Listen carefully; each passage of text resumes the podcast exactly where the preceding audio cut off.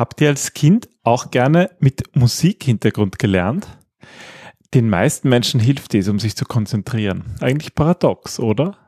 Wir zeigen euch fünf Beispiele, wo Musik oder andere Geräusche die Denkfähigkeiten beeinflussen.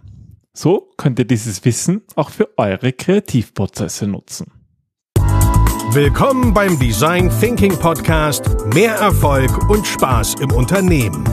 Hier gibt es Tipps und Tricks aus dem Beratungsalltag von Ingrid und Peter Gerstbach, damit du kreativer und erfolgreicher wirst und mehr Freude bei der Arbeit hast. Und jetzt geht's los.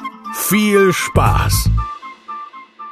Hallo und herzlich willkommen zum Design Thinking Podcast. Mein Name ist Peter Gerstbach und gemeinsam mit meiner Frau Ingrid Gerstbach freue ich mich, dich heute wieder begrüßen zu dürfen.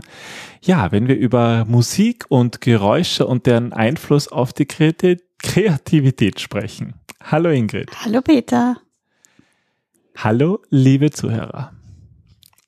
Ja, ähm, ich kenne das selber von mir. Ich habe als Kind eigentlich immer beim Lernen äh, Musik gehört. Du auch? Ähm, ja, also, also es war so, dass wir mit ähm, fünf Fernsehern in fünf Zimmer aufgewachsen sind und da war immer irgendein Fernseher, immer irgendein Umgebungsgeräusch. Ähm, eingeschaltet, obwohl, also wenn es darum ging, dass wir lernen sollten, war das eigentlich von meinen Eltern nicht gerne gesehen, dass dann irgendein Fernseher doch noch im Hintergrund lief. Also wir hatten als wir hatten keinen Fernseher, zumindest die aller allerlängste Zeit oder eigentlich nie.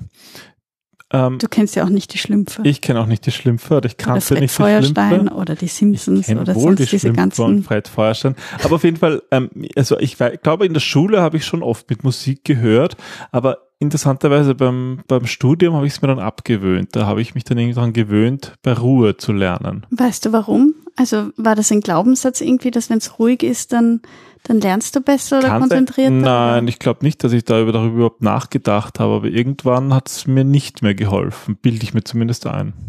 Hm.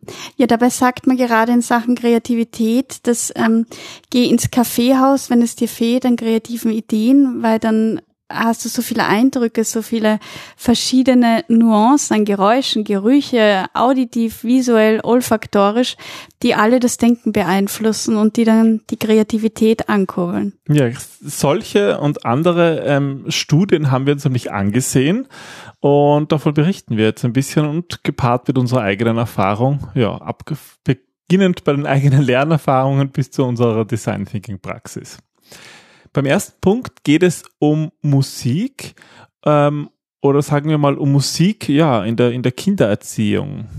Ja, oft ist es ja so, dass Kinder dazu ähm, gedrängt werden, sage ich mal, oder dass Eltern es gerne haben, wenn Kinder Musikinstrumente erlernen. Und als Kind glaube ich, also mir ist es so gegangen, ich habe Gitarre und Blockflöte und ähm, Klavierlernen gespielt, wobei Klavierlernen eigentlich erst später und das glaube ich nach zwei Stunden auch aufgegeben. Ähm, auf jeden Fall habe ich das nicht so gerne gemacht. Dabei zeigen Studien, dass Kinder eigentlich sehr dankbar sein sollten, wenn Eltern sie dazu motivieren, Musikinstrumente zu erlernen. Ja, vielleicht motivieren und nicht dazu zwingen, ja. Also wenn ich mir dann so anschaue, irgendwelche Eltern, die unbedingt wollen, dass das Kind zu einem Star-Pianisten Das ist wiederum wird. eine andere Geschichte. Ja. Es das geht hört man zumindest immer wieder. Ich habe ja auch Musikinstrumente gelernt, ich habe auch Blockflöte gespielt, ja. Ich glaube, es gibt kaum jemanden, der als Kind nicht Blockflöte gespielt hat. Und später Posaune, aber ich habe es irgendwie gehasst.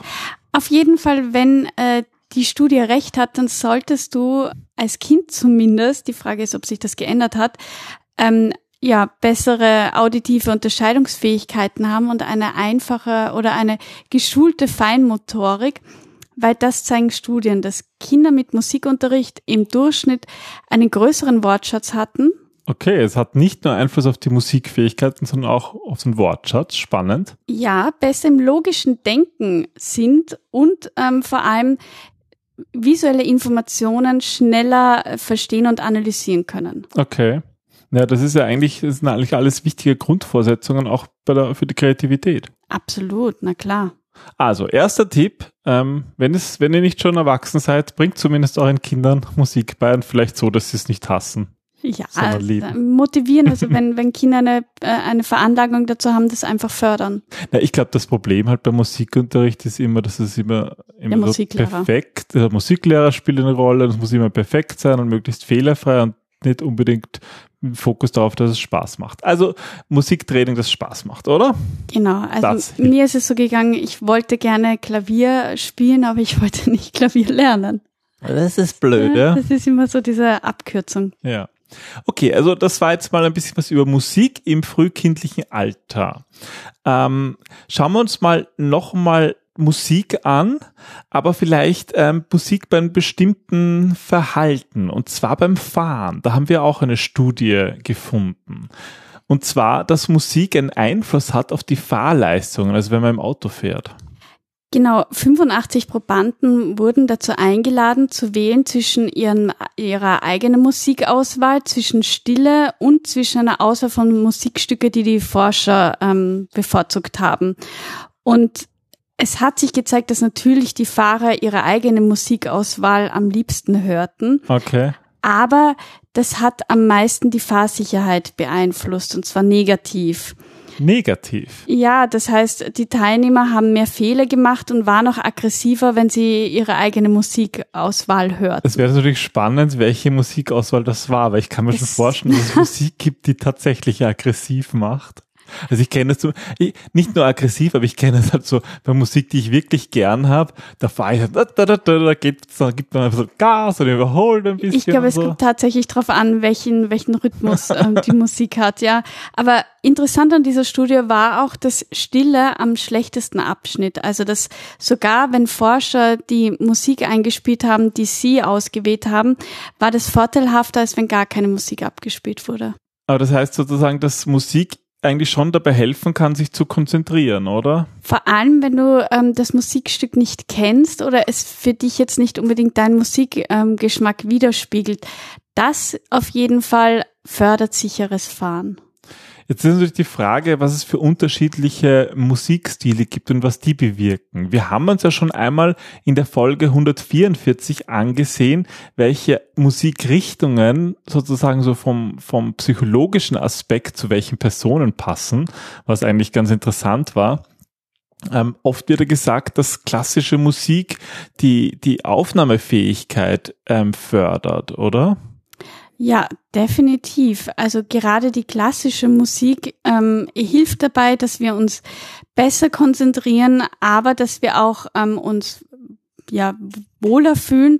Und ähm, im Bereich der Gesundheit hat das auch einen positiven Effekt. Und zwar gab es da eine Studie, die hat Schlaganfallpatienten ähm, sich angesehen bzw geschaut, wie die ähm, visuell sich leichter tun, ihre visuelle Aufnahmefähigkeit wieder verbessern können, mhm. wenn sie klassische Musik hören. Okay, naja, visuelle Aufnahmefähigkeit ist eigentlich im Design Thinking auch wichtig, weil wir doch viel mit visuellen Reizen arbeiten.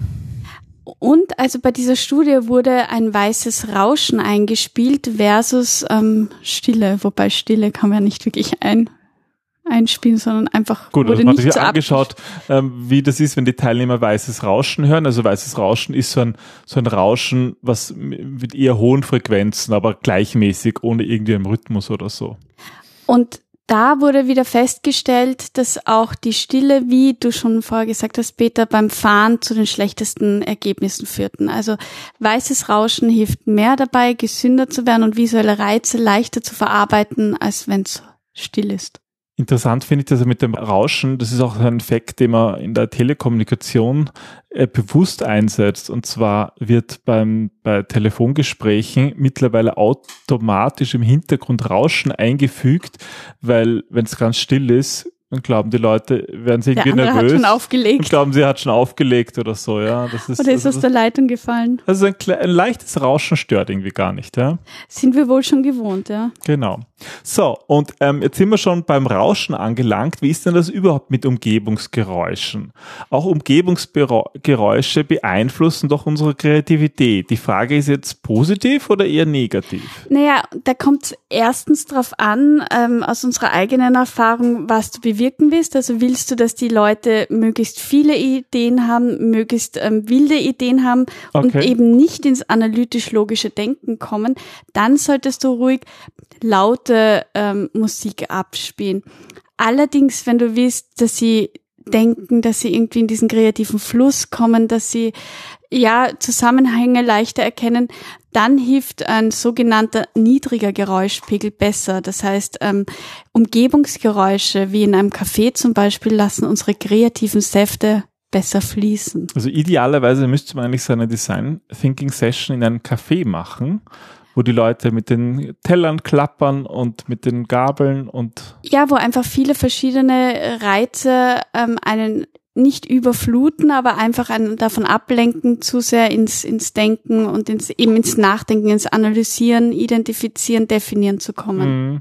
Aber eben nicht übertreiben, weil ein hoher Geräuschpegel halt dann wirklich auch unsere, unser Denken schon be negativ beeinflusst. Also ist dieses, dieses Monotone, oder? Also zumindest nicht ACDC abspielen, aber ähm, Peter, du hast ja den unseren Teilnehmern aus den Trainings versprochen, eine eine ähm, Playlist zu erstellen. Das oh ja, eine Playlist von den von den Musikstücken, die wir nämlich im Design Thinking immer einsetzen, aber die ist jetzt noch nicht fertig, aber sie wird bald fertig Stay sein.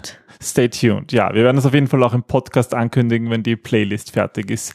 Von den Sachen, mit denen wir gute Erfahrungen gemacht haben, aber einige von den Tipps, die wir hier geben, sind da natürlich schon eingeflossen. Und es ist wirklich unterschiedlich. Je nachdem, was du erreichen willst, ähm, spielst du eine andere Musik ab. Und, und wenn du willst, dass die Leute eher ins Nachdenken kommen, eher ins ja in, ins Fließen von kreativen Ideen, dann hilft halt so klassische, ruhige Musik. Aber wenn du willst, dass wilde Ideen rauskommen, dann spiel auch wilde Musik ab. Ja, wir waren jetzt gerade bei den Umgebungsgeräuschen und beim Café, dass es eigentlich ideal ist. Ich glaube, dass auch dieses Stimmengewirr ähm, eigentlich ganz angenehm ist, um sich eben, ja, um eben in diesen Fluss zu kommen. Wie ist denn das ähm, bei Gesprächen generell? Also zum Beispiel bei Telefonanrufen, die werden ja von den meisten Leuten als störend wahrgenommen, wenn daneben jemand telefoniert. Es ist deswegen störend, weil du bei Telefonanrufen immer nur die eine Person, also die, die mit dir im Raum ist oder die neben dir steht, mitbekommst, also das, was sie sagt und du hörst aber nicht, was das Gegenüber antwortet oder ähm, unser Gehirn ist so, wir wollen diese Informationen, diese Geschichten zusammensetzen. Und wenn wir nur einen Teil bekommen, dann sind wir darauf fokussiert oder denken darüber auch unbewusst nach, was könnte der andere oh ja, darauf reagieren oder gesagt haben oder was ist sozusagen die Antwort oder worauf ähm, hast du gerade die Antwort gehört? Aber man kann nicht weghören, ja. Und du kannst nicht weghören ja. und du denkst halt die ganze Zeit darüber nach und das ist extrem störend, weil du dich auf nichts anderes mehr konzentrieren oder fokussieren kannst. Gibt es dazu eine Studie, die das mal beleuchtet hat? hat? Aber natürlich gibt es dazu auch eine Studie. Und zwar für eine Studie haben Probanden Kreuzworträtsel gelöst, während die eine Hälfte von ihnen eben ein Telefongespräch im Hintergrund mitgehört hat und die andere Hälfte hat aber äh, Gespräche zwischen zwei Personen, die sich beide im selben Raum befunden haben, angehört. Und diejenigen, die nur die Ausschnitte gehört haben, die haben das eben als sehr störend empfunden. Sie haben sich auch mehr an die Inhalte des Telefonats erinnert, als eigentlich ähm, ja mehr ihre ihre Energie auf das Kreuzworträtsel einsetzen können. Und das ist natürlich ja, beim zeigt, Lösen dass diese von Lücken Rätseln tatsächlich stören. Ja. Das heißt also, wenn ihr ähm, die Kreativität beflügeln wollt, dann habt ihr, glaube ich, einige Tipps aus dieser Episode bekommen, wie das funktioniert. Einerseits ist es gut, wenn ihr schon als Kind ähm, Musik spielt und euch ja die, dadurch die Kreativität, aber auch euren Wort Wortschatz verbessern könnt ähm, dass Musik ablenken kann, wenn man sie, wenn es sozusagen die, die Lieblingsmusik ist, aber dass es ganz gut ist, wenn so ein Hintergrundgeräusch ist. Sowohl beim Fahren als auch beim Gesundwerden. Genau, klassische Musik hat da einen ganz besonderen positiven Eigen, Eigenschaft und auch Geräusche können positiv, aber auch negativ sein. Und das Wichtige im Design Thinking ist halt eben, dass ihr die richtige Geräuschkulisse aussucht, weil wir haben ja verschiedene, also einerseits ähm, ist es wichtig zu überlegen, wer im Raum ist und andererseits natürlich, was wir mit dieser Design Thinking Session erreichen wollen und dementsprechend ähm, kann nicht nur der Raum unterstützen, sondern auch die Umgebungsgeräusche. Ja, also versucht ganz bewusst das einzusetzen. Wir haben das in unseren Workshops und Trainings bereits erfolgreich getestet und ja, wir, wir bitten euch, probiert es einfach auch aus und wir freuen uns da auch über, über Erfahrungsberichte und genau. was eure Lieblingsmusik ist. Aber das erinnert mich an die nächste Episode. Ja, und zwar, wir werden ähm, am 31. Oktober auch Musik einsetzen. Auch Musik einsetzen. Da gibt's in Wien um 17 Uhr in unserem Design Thinking Space einen Übungstag. Wir wollen nämlich dort Dinge ausprobieren, also wir werden Design Thinking Methoden ausprobieren. Neue, bekannte, alte ähm, Tipps und Tricks aus verschiedenen Situationen und ja. Ja, das wird also eine Veranstaltung sein, die kostenlos ist. Ihr äh, könnt gerne daran teilnehmen. Ihr müsst euch nur online anmelden. Am besten schaut ihr auf ingridgerstbach.com Termine oder alle, die bei uns in der Meetup-Gruppe dabei sind, haben da schon eine Einladung bekommen. Und ja, es wird ums Üben gehen und das ist dann auch schon gleich die Vorschau für die nächste Episode. Wir werden da übers Üben sprechen, wie wichtig Üben ist und ausprobieren. Weil es gibt ja die sogenannte 10.000 Stunden Regel aufgestellt, also oder aufgestellt, bekannt gemacht durch den Autor Malcolm Gladwell. Und da gibt es doch einige für und wieder, warum diese Studie vielleicht doch nicht alles so erklärt, wie es den Anschein hat. Ja, wir schauen uns also an, wie lange es dauert, ja, bis du wirklich zu einem der Besten deines Faches dich zählen kannst. Und damit dir das im Design Thinking ähm, gut gelingt, wie gesagt, nochmal die Einladung, kommt vorbei in den Design Thinking Space am 31. Oktober 2019 ab 17 Uhr. Ja. Wir freuen uns, dich dort zu sehen. Und bis zum nächsten Mal. Bis nächste Woche. Tschüss. Tschüss.